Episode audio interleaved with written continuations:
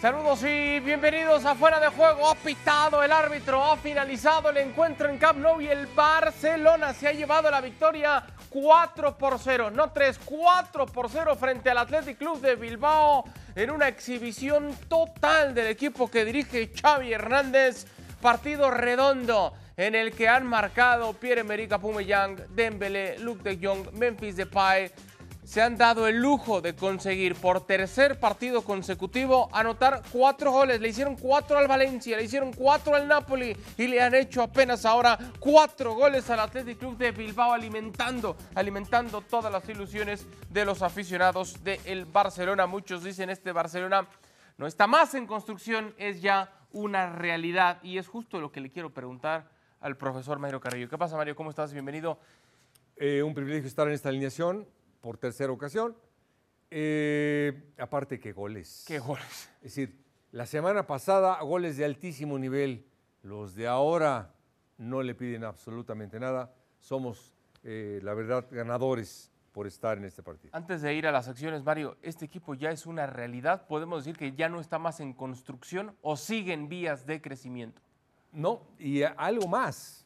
Ahora tiene un sello, porque por si no lo vimos, cambió la delantera completamente y los tres delanteros que cambia hacen goles los tres. Uno participa, De Jong lo mete y Depay lo mete. Es decir, de los tres iniciales que hicieron los goles exactos la semana pasada, bueno, ahora cambió a los tres y los tres hicieron gol. Entonces ya tiene un sello, un sello de la casa. No olvídate del Barcelona de aquel. No, no, este va, a rezar nunca, es no otro. es nunca ya pasó. Este, sí, es una realidad de goles extraordinarios en menos de siete días. ¿Te gusta? Sí, sí, sí, es verdad. Repasamos lo que ha dejado este compromiso, la victoria del Barcelona, insistir ha jugado y ha jugado muy bien ante un Athletic Club de Bilbao que quizá esa apuesta de Marcelino pensando en cuidar a varios de sus futbolistas titulares, de los importantes que tendrán actividad a media semana en el partido de vuelta de semifinales de Copa del Rey. Aquí tenía Gaby esta primera opción a los 17 minutos de partido. Bueno, el desborde por parte de Ferran Torres, pero se lo perdía el jovencito Gaby. Poco, poco por parte del conjunto visitante. Zárraga lo intentaba y luego al 22 así, el zapatazo que se iba apenas por encima, algunas aproximaciones. Villalibre también iba a tener esta oportunidad que se quedaba en las manos de Marc André Ter poco o nada por parte del visitante y se empezaba a acomodar, se empezaba a sentir mucho más cómodo el Barça Mario. Sí. Y luego eh, la entrada de Dembélé fue fundamental.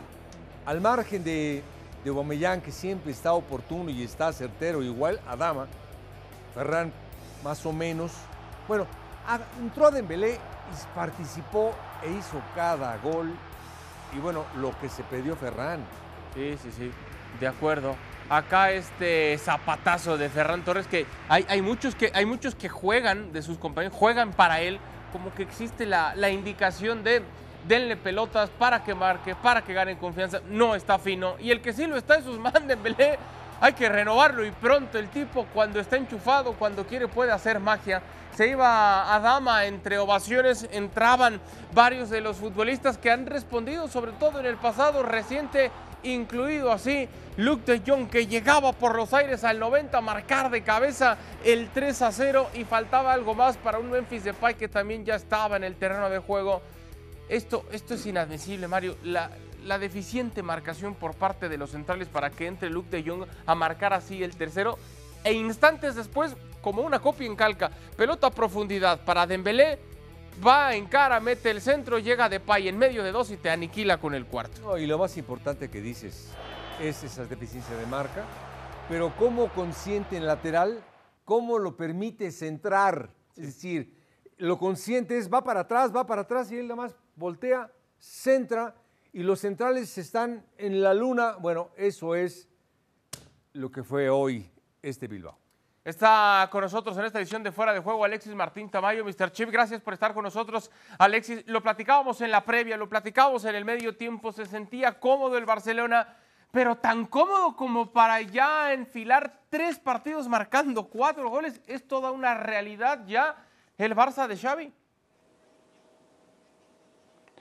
Bueno, eh, no solo tres partidos marcando cuatro goles, eh, que está muy muy bien. es tres partidos ganando que eso el Barça esta temporada aún no lo había conseguido. Ganar tres partidos seguidos y lo ha hecho el 1-4 en Valencia, el 2-4 en Nápoles y el 4-0 de hoy, además ante tres rivales de bastante entidad. Bueno, quizá el Valencia un poquito menos por la situación en la que está atravesando, pero el Napoli, un equipo que está peleando por la, por la Serie A y el Atlético, lo comentábamos al principio del, programa, el Atlético es un equipo que está en, línea claramente creciente. Ha jugado muy bien el Barcelona hoy, se ha especialmente en el, en el segundo tiempo, se ha reencontrado con el, con el gol eh, sus delanteros, han marcado prácticamente todos, ha marcado Dembélé, ha marcado Depay, que lleva muchísimo tiempo sin anotar. Ha vuelto a marcar Luke de Jong, que cada vez que sale aprovecha su oportunidad. Por cierto, el Barça es el equipo con más goles de cabeza en, la liga. Y con estos cuatro goles, 605 hemos visto ya en los eh, Athletic Barça, es el duelo que ha generado más goles en la historia de la liga. Eh, un duelo eh, que tiene muchísima tradición, obviamente, son dos de los tres equipos que han estado siempre en primera división, con una rivalidad enorme, pero que como decíamos, esa rivalidad parece menos cuando el partido es en el, en el Camp Nou, donde el Athletic de los últimos 57 puntos posibles solamente ha ganado uno. Sí, lo decías desde antes, esperando que pudieran alcanzar esa cifra para convertirse ya en el enfrentamiento con, más goles. Y, y, lo que hace referencia a Alexis la importancia que los hombres que vienen del banco, también como ofensivos, terminen apareciendo en el marcador, ganando y mucho, mucho en confianza. No solamente el resultado y regresar al cuarto sitio de la general, sino lo que representa para el proyecto en el mediano y largo plazo, el momento que está alcanzando el Fútbol Club Barcelona. Escuchamos reacciones de un hombre que hoy no marcó pero que participó y que se lució sobre todo tirando, tirando un cañito, un Pedri que sigue mostrando una madurez cada que entra en contacto con la pelota. Escuchamos a Pedri y lo platicamos. Pues yo no sé si esperabais vosotros este cambio de cara en apenas mes y medio de un Barça que le costaba ganar los partidos a un Barça que termina arrollando y son tres partidos consecutivos con cuatro goles en el marcador. Sí, es verdad que, que estamos trabajando muy bien, que, que tenemos muchas ganas de ganar. El míster pues, nos aporta muchísimo, tanto dentro como fuera del campo, nos da muchísimos consejos, sobre todo a los jóvenes. Y, bueno, se están viendo los resultados que, la verdad que va mucho mejor. ¿Y qué ha cambiado en este Barça? Me decía Piqué el otro día, Gerard Piqué el otro día en, Nápoles, es que ahora tenemos mucha más pólvora. Además de eso, ¿qué notáis? Bueno, creo que tenemos más, calma con el balón, jugamos pues a buscar más la jugada correcta, creo que, eso lo estamos haciendo muy bien y, y, sobre todo lo que dijo ayer y creo que tenemos arriba muchísima pólvora, los, fichajes pues, nos han aportado muchísimo y la verdad que el club en eso lo, ha hecho perfecto. Oye, tú como prácticamente la primera parte de la temporada, te estamos viendo bien, con el lujo del, caño. ¿Qué se te pasa por la cabeza en esos momentos? ¿Cómo te estás encontrando? Bien, la verdad que, que en lo personal me encuentro muy bien, estoy muy a gusto jugando, creo que, que cuando se juega así, pues, pues un futbolista que, le gusta tener la pelota disfruta y, bueno, en el momento del caño, pues la verdad que estaba cagado por si la perdía y, bueno, salió eso y, y así pues pues salió. Oye, el otro día decía Xavi, es el mayor talento que hay ahora mismo en el mundo. Bueno, creo que, que, hay muchísimo talento en el mundo del fútbol, creo que tengo que trabajar muchísimo para, para llegar a ser algo en el fútbol. Dos rápidas, una, de Dembélé, bueno, no sé si con esto ya se le puede perdonar o si hay alguien que le tiene que perdonar, pero ¿cómo lo estáis viendo vosotros en el campo y con lo que os ha dado hoy? Sí, nosotros la verdad que intentamos llevar eso de, de otra forma, creo que que él nos aporta muchísimo dentro del campo y bueno, es una, cosa del club que tiene que decir tanto él como el club y, bueno, creo que, que, ya se ha visto lo que nos aporta, que, que ha marcado un golazo. La última, estáis cuartos a un punto del tercero. ¿En qué pensáis? ¿En el tercer puesto? ¿En el segundo? ¿Podéis pensar en el primer puesto y en ganar la liga? Bueno, pensamos en todo, pensamos en sumar de tres en tres creo que es lo, más importante ahora, marcar, seguir marcando goles y, que tengamos esa llegada y, que venga lo que tenga que venir. Enhorabuena, Pedro. Muchísimas gracias la sinceridad y la naturalidad de un jovencito como padre de, de Pedri, decir, bueno, estaba, estaba nervioso en otras palabras, por si no me salía ese, ese cañito, le terminó saliendo y es un reflejo total de la confianza por la cual está atravesando el Fútbol Club Barcelona. Nosotros hacemos contacto hasta el lugar de los hechos. En el campo se encuentra Moisés Llorens. Moisés, bienvenido a Fuera de Juego. ¿Cómo se ha vivido este tercer partido en el que el Barcelona ha conseguido marcar cuatro goles. Es una realidad ya el Barcelona de Xavi. Abrazo, Moy. Hola, eh, saludos a Dal, saludos a todos. Bueno, eh, se ha vivido con, mucha ilusión, eh, porque es un equipo que lo, que comentamos en la previa y lo que hemos hablado a lo largo de la semana. El Barça es un equipo que va más, ha roto el partido en el momento preciso en el momento en el cual el Athletic Club de Bilbao había dado un paso al frente colocando a dos atacantes natos como son los hermanos Williams y ahí ha sido cuando Ousmane Dembélé se ha inventado el segundo gol y ha roto definitivamente cualquier atisbo de reacción del conjunto vizcaíno. Eh, la gente se ilusiona con ver a Pedri, con ver eh, a Araujo atrás, eh, entiende que Aubameyang que es un goleador, que tiene el gol entre ceja y ceja, aprecia el cariño que Xavi le está dando a Luke de Jong, que este le responde con goles, que Memphis Depay vuelva a jugar y sobre todo Dembélé, ¿no? El, hecho de que Dembélé ha cambiado los pitos por, por, por ser ovacionado por el Camp Nou en apenas cinco minutos, yo creo que dice mucho de que la gente del Camp Nou, la gente del Barça, tiene ganas de que su equipo funcione, que su equipo carbure y que sobre todo que su equipo siga goleando. ¿Cuál es la clave, Moisés, para que haya cambiado tanto este Barcelona de Xavi en un espacio no mayor a mes y medio, dos meses? ¿Cuál ha sido la clave para este crecimiento? Bueno, eh, el crecimiento es, eh, eh, por una parte, la llegada de gente nueva que le ha dado un aire fresco, un aire diferente al equipo, que el grupo en sí haya entendido que se puede jugar de otra manera y que vaya asimilando el concepto futbolista que Xavi Hernández ha querido dar desde un primer día. Yo creo que eso poco a poco se, va viendo. Déjame hoy, por ejemplo, destacar más allá de Dembélé y de Pedri, el partido que ha hecho Frenkie de Jong, que ha vuelto a ser clave también para, dar eh, gobernanza y superior al centro del campo en cuanto ha salido media de la segunda parte. Y con todo, la clave también es la preparación física. Eh, con Ronald Koeman aseguran desde dentro o aseguraban desde dentro que se trabajaba poco. Con eh, Xavi Hernández la cosa ha cambiado, hace actividades muy, ¿cómo te yo?, muy frescas eh, eh, en las cuales se implican muchos futbolistas, deja que te diga, que remarque, déjame que remarque una cosa, Dal. Eh, con Xavi, con Ronald Koeman se trabajaba poco porque los futbolistas querían trabajar poco, ¿eh? Eso que quede claro, es decir, no, no, no, es que Koeman no quisiese trabajar, no, no, es que se trabajaba poco porque había futbolistas que querían trabajar poco. Y ahora con Xavi la dinámica es diferente y eso se ve, es decir, el Barça ha pasado de sufrir en los partidos por no tener la pelota a ser gobernador absoluto del esférico del minuto 1 al minuto 90. Voy muy a esa conexión que hay entre los futbolistas y los aficionados. Primero, eh, aplausos para, para Dama Traoré cuando abandona el terreno de juego, cuando Dembélé ingresa al terreno, eh, a, la cancha. Hay algunos pitos, eh, algunos abucheos para el futbolista y los termina convirtiendo como un auténtico mago con ese golazo y termina convirtiendo los abucheos en un golazo. ¿Cómo está la conexión entre la afición y el futbolista que tiene pendiente todavía esa renovación? Bueno, yo creo que la renovación a Dal es muy, muy complicada. En el Barça, eh, según han explicado fuentes del club a ESPN, creen que tienen algo acordado ya con otro club. Yo no sé si el Paris Saint Germain y el Manchester United, no lo sé.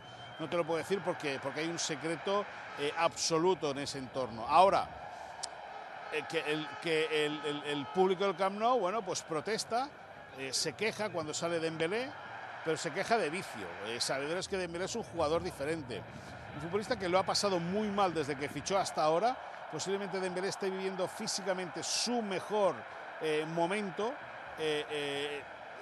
la temporada pasada también lo tuvo bueno pero es que ahora se está divirtiendo, eh, se le ve sonreír, tiene a Aubameyang que es íntimo amigo suyo, ha conectado muy bien con Memphis Depay, con la gente joven, fíjate el primero que ha salido a abrazarle cuando ha marcado el golazo ha sido Gaby, es decir, eh, eh, eh Ousmane Dembélé disfruta ahora jugando al fútbol, se lo está pasando muy bien. Y lógicamente eso lo traslada a la grada, que la grada lo que hace es atender muchas veces a lo que hacemos la opinión pública, que es criticar al jugador, lo abroncan, pero claro, cuando un futbolista te sale 25 minutos, te marca un golazo y te da dos asistencias de gol, lo único que puedes hacer es aplaudir. Si no lo haces, te tienes que quedar en tu casa. Por último, Moisés, la respuesta que están teniendo los refuerzos, los recién llegados al Barcelona, ¿cambia un poco la perspectiva que tenían los aficionados o la opinión que tenían los aficionados sobre Joan Laporta? Bueno, eh, más que sobre Joan Laporta, sobre Mateo Alemán, ¿no? el, director de fútbol que durante mucho tiempo se apoyó en la figura de Ramón Planes para confeccionar una plantilla competente. Planes decidió irse del Barça, Mateo Alemán siguió en el club, trajo tres eh, futbolistas descartados de sus equipos, como son eh, Alves, eh, Adama Traoré, luego decidió invertir, eh, y a Aubameyang, decidió invertir potente, poner dinero, 55 millones, a pagar muy cómodamente un acuerdo entre el Barça y el Manchester City en cinco pagos a partir del mes de julio, decidió apostar fuerte por Ferran Torres y mírate lo que es la vida. Hoy los cuatro, de los cuatro fichajes, las cuatro incorporaciones eh, están, han sido titulares en, el, en el, encuentro de esta noche. Los cuatro titulares han tenido, los cuatro recién llegados han sido protagonistas en el partido. Eh, por lo tanto, eh, la figura de Joan Laporta sigue o sigue, puede salir reforzada. La que más mm, peso agarra es la de Mateo Alemán, que es el hombre que ha apostado y que ha sabido articular con el fair financiero para poder eh, traer estos futbolistas aquí y lógicamente cuando la pelota entra la relación entre la directiva, el club y los jugadores es cada vez mejor. Pues es como siempre, gracias por tu trabajo, te mandamos un fuerte abrazo y seguimos pendientes de todos tus reportes alrededor de este Barcelona que vive sin lugar a dudas el mejor momento desde que Xavi llegó al banquillo y es Pierre-Emerick Aubameyang, profesor Carrillo, un auténtico refuerzo de lujos. Marca, marca, marca y sigue marcando, ¿eh? Sí, y algo que le faltó a, que lo explicó a la perfección eh, nuestro compañero, eh, andan bien todos, ¿eh? Parejitos. Sanos, finos, exactos, felices y lo más importante, disfrutan de que están en el mejor eh, equipo del mundo o de los mejores. Ah. En la alta competencia se disfruta. Se disfruta siempre estar compitiendo al máximo nivel. Ese es el sueño de cualquier deportista. Alexis, ¿coincides en este, en este despertar del Barça que puede ayudar a cambiar un poco la maltratada imagen que tenía la directiva hasta hace no mucho tiempo? Hombre, claro, eh, al final, bueno, fíjate si los resultados eh, alteran las percepciones de los dirigentes que eh, en el año 2015, meses antes de que terminara la temporada, marzo, se publicaron unas encuestas en los medios deportivos de Barcelona, tanto en el Sport como en el mundo deportivo, en el que la porta era claro candidato a ser presidente del Barça y en el que Bartomeu apenas tenía un 15% de los votos. Bueno, ese año el Barça, tres meses después, gana el triplete y Bartomeu arrasa en las, en las elecciones. Eh, o sea, imaginaros lo que pueden alterar los resultados, lo que la gente piensa o no de, las, de los directivos. Y en este caso no va, a ser, no va a ser diferente. Si ya ha pasado con Dembélé, al que la gente abuchaba y en solo 10 minutos por hacer un gol eh, empiezan a aplaudirle, pues con victorias y con goleadas como la que está, las que está consiguiendo el Barça y con buen juego como también el que está teniendo el, equipo de, de Xavi, eso puede invertir cualquier tendencia negativa.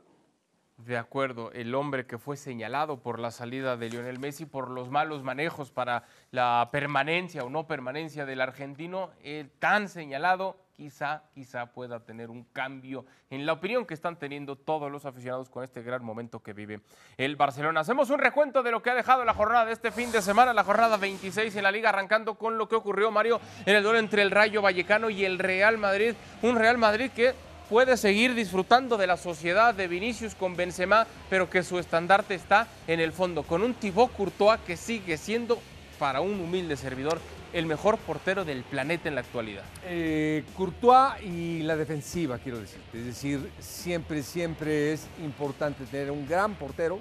Ganan campeonato los porteros, son fundamentales, pero la marca es fundamental, lo vimos hace rato, la marca deficiente.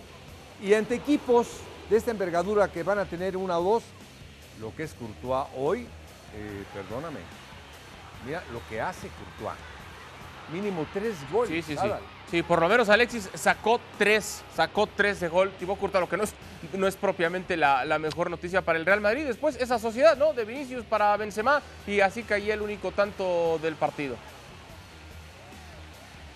Sí, ahí hemos visto en cinco minutos el resumen de la temporada del Madrid. Las dos paradas de Courtois y acto seguido el gol de, Benzema, pase de Vinicius, que son los tres jugadores que están manteniendo al Real Madrid en la, en la parte más alta de la, de la, clasificación. Aún así, y estando totalmente de acuerdo en que Courtois es el mejor portero del mundo ahora mismo, sin ninguna duda, eh, fijaros qué curioso que sin embargo no es eh, el portero menos goleado de la liga, ni siquiera el segundo. Ahora mismo el trofeo Zamora, que es el trofeo que se le otorga al portero que tiene mejor coeficiente entre partidos y goles encajados, es para Bono, el portero del Sevilla. Eh, el segundo era Unai Simón hasta esta jornada, después de los cuatro goles que ha encajado hoy, va, a perder esa posición. Y el tercero estaba, estaba Courtois, que ahora pasará al segundo puesto. Pero es que al Sevilla también le están haciendo muy, muy poquitos goles. Pero obviamente eh, las paradas que está realizando Courtois están salvando al equipo, no solamente hoy, sino también en la Liga de Campeones. Estoy recordando varios partidos, como por ejemplo el de San Siro en la primera jornada, donde el Madrid gana 0-1 con gol de Rodrigo en el minuto 90, pero previamente Courtois hecho como cinco paradas, pero extraordinarias. Eh, o, sin ir más lejos, el otro día contra el, contra el Paris Saint-Germain. Es un portero que está eh, manteniendo al Real Madrid eh, cuando los que le estaban manteniendo hasta, ahora, que eran los delanteros, Benzema y Vinicius, ya no están tan, tan finos. Hemos pasado de un Madrid que ganaba partidos como fue al Celta 1-5, como fue al Mallorca 6-2, hemos pasado de un Madrid de goleadas a un Madrid más contenido, un Madrid del 1-0 y por cierto, siempre o casi siempre 0-0 al descanso. El Madrid lleva ocho partidos consecutivos sin marcar un gol en el primer tiempo, que es eh, la segunda peor racha de su historia. El récord está en 9, veremos si lo igual en la próxima jornada contra la Real Sociedad, es récord data del año 74 y el Madrid está viviendo del 1-0. Y para vivir de los 1-0 es absolutamente esencial que tu portero esté acertado, porque hombre, eh, alguna, alguna te llegan, en alguna los rivales te acaban llegando. Fíjate qué interesante este dato porque es el Real Madrid el que sí efectivamente está resolviendo en los segundos tiempos. Repasamos ahora lo que ocurrió en el partido entre el Atlético de Madrid y el Celta de Vigo de nueva cuenta y por tercer partido de manera seguida, de manera consecutiva, Héctor Herrera, el mexicano, saliendo como titular y lo que hace lo de acá con un gesto técnico, Mario, espectacular. ¿eh? ¿Qué partido se mandó? Sí. Eh, pero se lo metió por exactamente una rendija Gran gol. Sí, gran gol. Eh, eh, no sé si Hugo Mayo podía hacer algo ahí apretando un poquito eh, en, la marca, ¿no? Algunos movimientos que hizo el Cholo Simeone, pero otra vez Lodi Alexis apareciendo así y con otro gran gesto técnico para marcar el segundo. Sí, recordando al jugador que maravilló en el Atlético Paranaense, que es el equipo del que llegó al Atlético de Madrid. Eh, yo le recuerdo una Copa Libertadores extraordinaria justo antes de venir a, España. Era un, era un lateral casi extremo, bueno, como son los laterales brasileños, con muchísimo recorrido, con muchísima velocidad. Eh, y eso no le estaba pasando en el Atlético de Madrid porque Evidentemente esas cualidades no las había perdido, pero eh, es probable que el, Cholo le hubiera coartado en esa, en esa libertad de, movimientos. Ayer no, ayer desplegó todo su potencial y por primera vez en su carrera logró un doblete en un partido oficial. Además, se juntaron ayer todos los astros porque además de ese primer doblete de Lodi vimos dos asistencias de Contogbia, que es algo también realmente inusual. Ayer el Atlético de Madrid eh, confirmó el buen momento que vive en la, en la última semana eh, con dos victorias y el empate ante el Manchester United, que realmente mereció ser una victoria para los colchoneros. El Derby de Sevilla nos ofreció este domingo un auténtico partidazo cómo se disfruta cuando merecidamente el segundo y el tercero de la liga, digo merecidamente porque están teniendo una temporada tremenda, no nada más en liga, lo que está haciendo el Betis, por supuesto, también en la Copa. Mario, un Sevilla que sobre todo se sintió muy cómodo en el primer tiempo con un Jesús Manuel Corona al Tecatito, con un fantástico partido, con gestos como este, ¿no? Sí, sí y con una intensidad como debe de hacerse de local. Eh, a mí me entusiasmó, me gustó mucho Sevilla por ese despliegue y esa intensidad. Y salió lastimado el Papu Sí, salió lastimado el Papu, tuvo que abandonar el terreno de juego. Así llegaba el segundo. El Haddad y marcaba fuerte abajo, quizás el guardameta pudo haber hecho un poquito más. Y ya en la parte complementaria es el Betis, Alexis, el que empieza a presionar, el que mete segunda velocidad, se adueña de las mayores eh, oportunidades de peligro y, se acerca ya en la recta final con un golazo de Canales, pero ya no había tiempo suficiente, ¿no? Sí, un clásico del Betis contra, en los duelos contra el, Sevilla. El primer tiempo pasa prácticamente desapercibido y luego lo intenta luego lo intenta arreglar, pero ya es demasiado tarde. También le pasó en la primera vuelta, en un partido en el que el Sevilla ganó 0-2 en el, en el Benito Villamarín. El Sevilla ha ganado los dos partidos de liga este año, aunque el único duelo eliminatorio que había entre los dos, el de Copa, ese lo ganó el Betis. Veremos a ver si se vuelven a enfrentar en la Europa League este año, ya sea en eliminatorias o ya sea en la gran final, que se va a jugar en el campo del, Sevilla. Creo que fue muy superior el, Sevilla, que en el primer tiempo estableció una diferencia importante respecto del, del Betis y me parece justo, justo ganador. Por cierto, comentabas al principio, segundo y tercero clasificado. Es la primera vez en la historia de la liga en la que estos dos equipos se enfrentaban estando entre los tres primeros de la tabla. Y mira que llevan los dos años en primera división. Vuelven a ser seis puntos de distancia entre el Real Madrid y el Sevilla, mientras que, ojo, es un punto nada más el que separa al Barcelona del Real Betis con un partido menos todavía por parte del Barcelona. Insisto, está viviendo el mejor, el mejor de sus momentos el equipo que dirige Xavi Hernández. Repasamos ahora lo que ocurrió en el partido entre el Chelsea y el Liverpool en la Carabao Cup. Un partido loco, loco, loco, Mario. Muy bien disputado. entrega, eh, muy dinámico, rapidito, con oportunidades para los dos, con drama hasta el final y con una decisión técnica que ya estaremos platicando por parte de, de respecto a sus guardametas con un Mendy que había dado un partidazo y decide sacarlo para la tanda de penales entendiendo que Kepa es un fantástico atajador y oh sorpresa, no paró uno solo, le tocó decidir el último cobro y lo terminó fallando Kepa. y los dos goles del Chelsea que falla, por favor. ¿Qué goles? Aparte que le lleguen hacia Liverpool es muy difícil. El Chelsea le llegó y bueno, se mantuvo hasta el final en cero, hasta que llegó esto. Sí, se mantuvo así eh, el empate, esto que no contaba, el 77, todavía Alexis algo para el Chelsea que lo intentaba, pero en el fondo también muy bien del lado que resolvía hasta tener que llevar el partido a la larga y ahí tampoco, ¿no? Este es, este es, el típico partido de 0-0 que, sin embargo nos gusta ver, ¿no? Porque ha sido un partidazo, ha estado lleno de, lleno de ocasiones de gol, ha habido un juego extraordinario, los dos porteros han estado muy bien, ha habido polémica con el, con el VAR, ha habido una prórroga, una tanda de penaltis, o sea, ojalá muchos 0-0 como estos, ¿no? Eh, al final efectivamente se ha decidido todo por penaltis, eh, jugar una tanda o disputar una tanda de penaltis contra el Liverpool es muy mal negocio. Fijaros que a lo largo de su historia el Liverpool ha disputado 25 tandas de penaltis y ha ganado 18, el 72%. Estamos hablando de, una suerte, eh, esta que decide muchos títulos en el fútbol y a la que muchos llaman eh, aleatoria. ¿no? Habla, se habla de la lotería de los penaltis. Para el Liverpool no es ninguna lotería. De cada, de cada 10 tandas de penalti que disputa gana 7. Eh, me parece un dato escandaloso y ni con ese dato ha podido, ha podido Kepa, que efectivamente ha entrado pues, em, en el último instante para intentar parar los penaltis, porque es verdad que tiene mejores estadísticas de penalti que Eduard Mendy.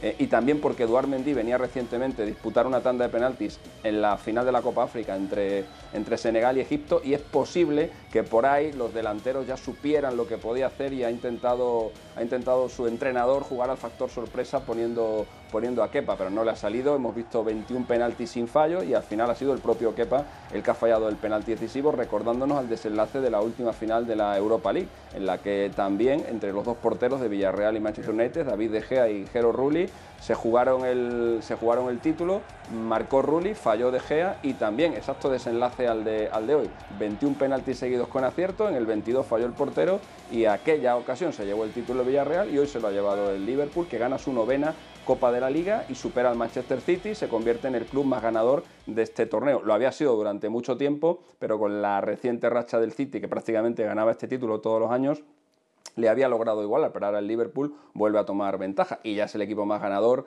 en este torneo y también está ya acechando al Manchester United en la Premier League. Vuelve los buenos tiempos del Liverpool. Sí, sí, sí, de acuerdo. Está viviendo un momento espectacular y cuando parecía que en la Premier el City se podía ir de vacaciones, bueno, oh sorpresa, el Liverpool está, está de regreso. Tenemos que decir adiós, despedirnos de esta edición de Fuera de Juego. Mario, siempre un gusto estar contigo. Gracias. No hay como ganar. Gracias por Gracias, Alexis. Esto fue Fuera de Juego. Gracias y hasta la próxima.